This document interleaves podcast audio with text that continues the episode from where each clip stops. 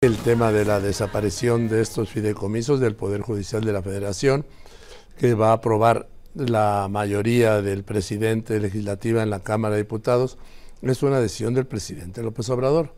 Como en su momento vendrá, repito, cuando eh, a mediados de diciembre se discuta el presupuesto de egresos, el recorte al presupuesto, además de esto, el recorte al presupuesto del Poder Judicial de la Federación. ¿Por qué? Porque es mayoría simple y esa mayoría la tiene Morena y sus rémoras en la Cámara de Diputados. Lo que no tiene es la mayoría calificada, pero aquí no es mayoría calificada, es simple. Y yo le aprecio mucho a Víctor Olea Peláez, que es presidente de la Barra Mexicana Colegio de Abogados, pues que me haya aceptado esta llamada en este momento en que es determinante. Víctor, ¿cómo está? Buenas tardes. Muy buenas tardes, Joaquín, como siempre a tus órdenes. Primero le mando mi pésame por la muerte de Javier, sí. Muchas gracias, Joaquín, muy agradecido. Que lo conocí hace mucho. Bueno, también conocí a su papá cuando fue gobernador interino allá de Guerrero. Y antes lo conocía, pero a Javier lo conocí también hace muchos años, antes, antes que usted también. A ver, dicho esto, ¿qué van a hacer con la desaparición de los fideicomisos? Porque es una decisión tomada, punto van a desaparecerlos.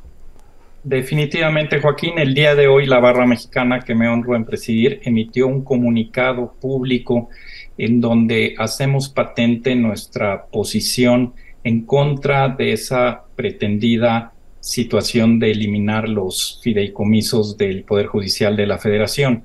Realmente consideramos que la mayoría de esos fideicomisos contienen derechos laborales y muchas otras cuestiones importantes para empleados, jueces, magistrados del Poder Judicial de la Federación y eliminarlos definitivamente los afectará y nos afectará a la sociedad en general. Es decir, fragilizar al Poder Judicial de la, de la Federación nos parece algo incorrecto, indebido y veremos qué pasa más adelante, pero la abogacía organizada de México estará muy atento y acompañando a, estos actores del Poder Judicial de la Federación.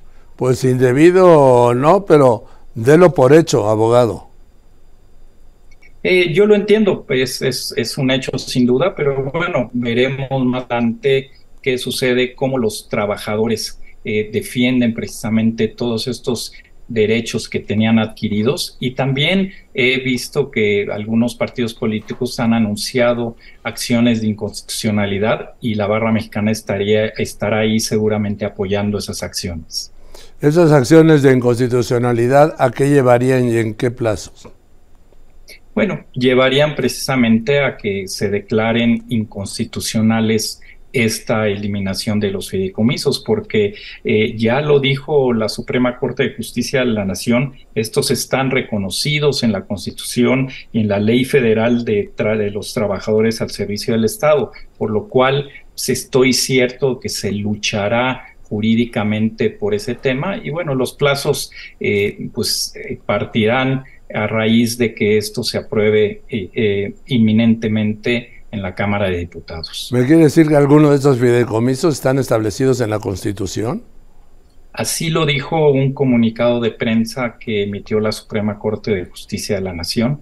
Y bueno, finalmente algo que, que debemos destacar es que esos fideicomisos llevan años, han sido transparentes, y pregunto cuál sería la razón jurídica primero, pero también económica de eliminarlos. Me parece que no tiene sentido esta eh, eliminación que transgrede, insisto, los derechos laborales que han venido adquiriendo los trabajadores, jueces y magistrados del Poder Judicial de la Federación.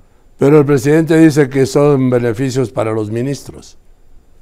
No, ya lo aclaró precisamente la ministra presidenta de la Suprema Corte, el sentido de que ninguno de estos fideicomisos conllevan cuestiones inherentes a los ministros, son para magistrados, jueces, insisto, para empleados del Poder Judicial de la Federación y que tienen pautas pues de, pensiones, de sus de gastos médicos, de auxilio para vivienda, etcétera, que han venido luchando mucho ellos por tenerlos y no veo, insisto, razón jurídica, mucho menos económica, para eliminarlos de tajo como, como se está planteando. No, pues es una razón eh, política.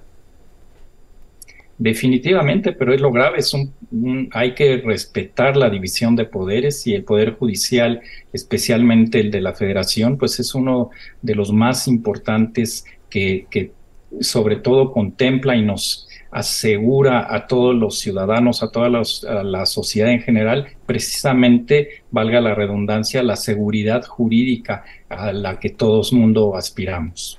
Esta mañana me decía un especialista que es la agresión más grave que ha visto de un poder, en este caso del Ejecutivo, a otro, en este caso el judicial. ¿Usted coincide? Coincido y, como tú recordarás, este, estos embates, estos ataques a la Suprema Corte, a la ministra presidenta, a los ministros en general, cuando algunas resoluciones no les son favorables al Ejecutivo, pues han sido consistentes y asimismo precisamente la barra mexicana ha sido muy firme, con fundamento, con respeto en pronunciarnos y rechazar estos ataques que ahora se están consumando y que a mi modo de ver vienen a constituir una simple venganza al respecto, ya que, eh, reitero una vez más, no, ve, no hay justificación jurídica, ni económica, ni social para eliminarlos como se está haciendo. Pero se van a eliminar.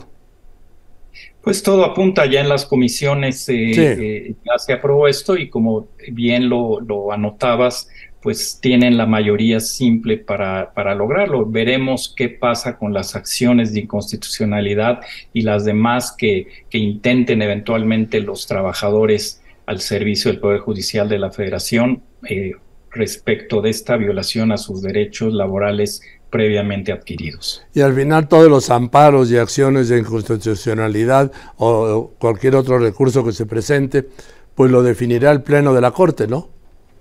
Así es, y qué bueno que existan esos equilibrios. Que se trata de romperlos. Exactamente, y que me parece muy grave porque no solo están afectando a, estos empleados, jueces y magistrados o ministros de la Suprema Corte de Justicia de la Nación, sino que nos afectan a, a, nosotros los ciudadanos, a toda la sociedad en general, en función del elemental acceso a la justicia que tenemos derecho todos. Y fragilizar, disminuir la operatividad del, Poder Judicial nos parece desafortunado y sobre todo inconstitucional. Gracias, gracias por contestarme esta tarde. Gracias, Joaquín, y te agradezco mucho el pésame. Al contrario, lo reitero, sí. Muchas gracias, Víctor Flores Olea Peláez, presidente de la Barra Mexicana Colegio de Abogados.